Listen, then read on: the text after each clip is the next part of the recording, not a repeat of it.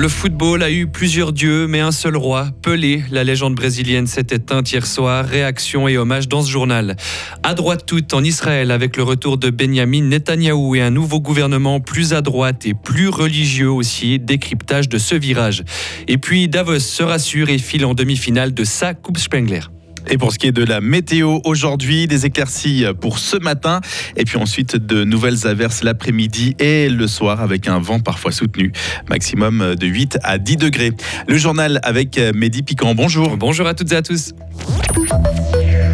Le monde du football est en deuil. Le Brésilien Pelé est décédé hier à l'âge de 82 ans des suites d'un cancer du côlon.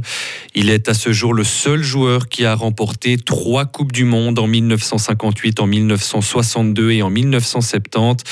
Depuis hier soir, les réactions s'enchaînent pour saluer la mémoire de celui qui est considéré comme l'un des meilleurs joueurs de l'histoire du football. Et l'annonce du décès de Pelé émeut jusqu'ici à Fribourg. Écoutez Benoît Spicher, le président de l'Association fribourgeoise de football. Pelé, le roi Pelé, 1970. Premier souvenir pour moi de ce joueur fabuleux, champion du monde au Mexique. J'avais 10 ans et on voulait tous porter son nom lors du match de la récré. On l'admirait. Il nous donnait des émotions. C'est le plus des grands joueurs. Bravo l'artiste. Bon voyage. Et les images de Pelé tournent actuellement en boucle sur les télévisions de la planète, inondent les réseaux sociaux et les unes de tous les journaux. C'est aussi d'ailleurs le cas de la Liberté ce matin. Deuil pour le roi immortel du football, titre aussi ce matin le quotidien brésilien au Globo. Plus proche de chez nous maintenant, un homme a perdu la vie mercredi à Avanches dans un accident de la circulation. Il s'agit d'un fribourgeois de 77 ans qui a fait un malaise au volant. Il a ensuite percuté la glissière de sécurité. Malgré l'arrivée des secours, l'homme est décédé sur les lieux à l'étranger en Israël. Ça y est, Benjamin Netanyahou est de retour au pouvoir. Oui, son gouvernement a été validé hier par le Parlement. Il se présente d'ores et déjà comme le plus à droite de l'histoire de pays, le plus religieux aussi. Le fribourgeois Francis Piquant est un ancien conseiller politique au département fédéral des affaires étrangères, spécialiste du Moyen-Orient. Nous lui avons demandé s'il existe un risque de nouvelles tensions entre Palestiniens et Israéliens avec ce nouveau gouvernement.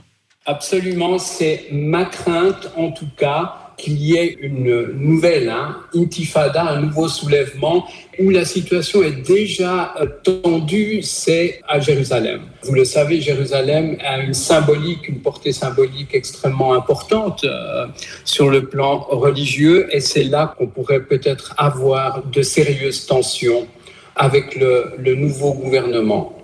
Et avec l'arrivée de ce nouveau gouvernement israélien, ce spécialiste du Moyen-Orient craint aussi que la situation ne se détériore juste à côté au Liban. Au Liban, il n'y a plus de gouvernement.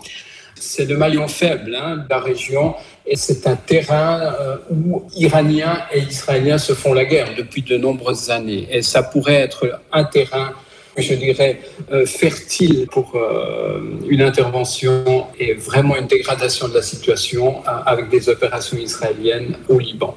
Et des centaines de personnes ont manifesté hier devant le Parlement israélien, notamment avec des drapeaux arc-en-ciel, alors que certains membres du gouvernement sont ouvertement anti-LGBTQ. Sur la question Israël et Palestine, nous allons continuer de prôner une solution à deux États. Les mots hier de Joe Biden suite au retour au pouvoir officiellement acté donc de Benjamin Netanyahou. Le président américain a félicité le nouveau Premier ministre qu'il a qualifié d'ami depuis des décennies. Mais début décembre, le chef de la diplomatie américaine avait prévenu que les États-Unis s'opposeraient à l'établissement de nouvelles colonies en Cisjordanie occupée. Face à la flambée des cas de Covid, faut-il imposer des restrictions aux voyageurs en provenance de Chine? L'Union européenne est divisée en ce moment sur la question.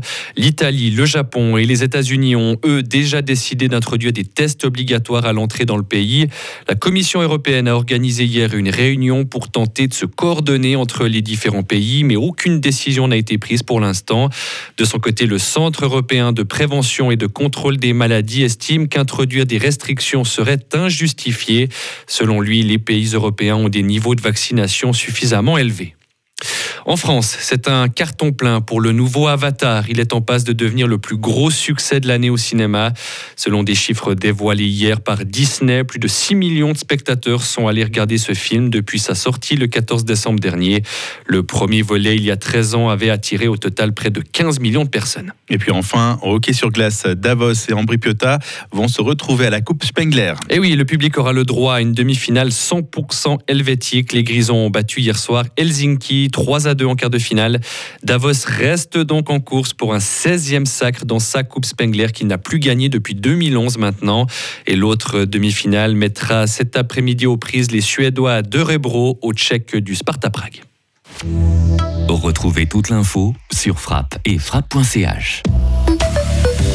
Avec des éclaircies pour euh, cette euh, matinée euh, de vendredi et ensuite des averses qui sont annoncées pour cet après-midi et pour la soirée avec du vent parfois fort, les températures 8 à 10 degrés. Et puis pour ce qui est du week-end, le temps sera bien ensoleillé pour samedi et dimanche, même printanier, avec des températures qui vont grimper jusqu'à 14 voire 15 degrés. Dimanche, quelques voiles nuageux sont attendus.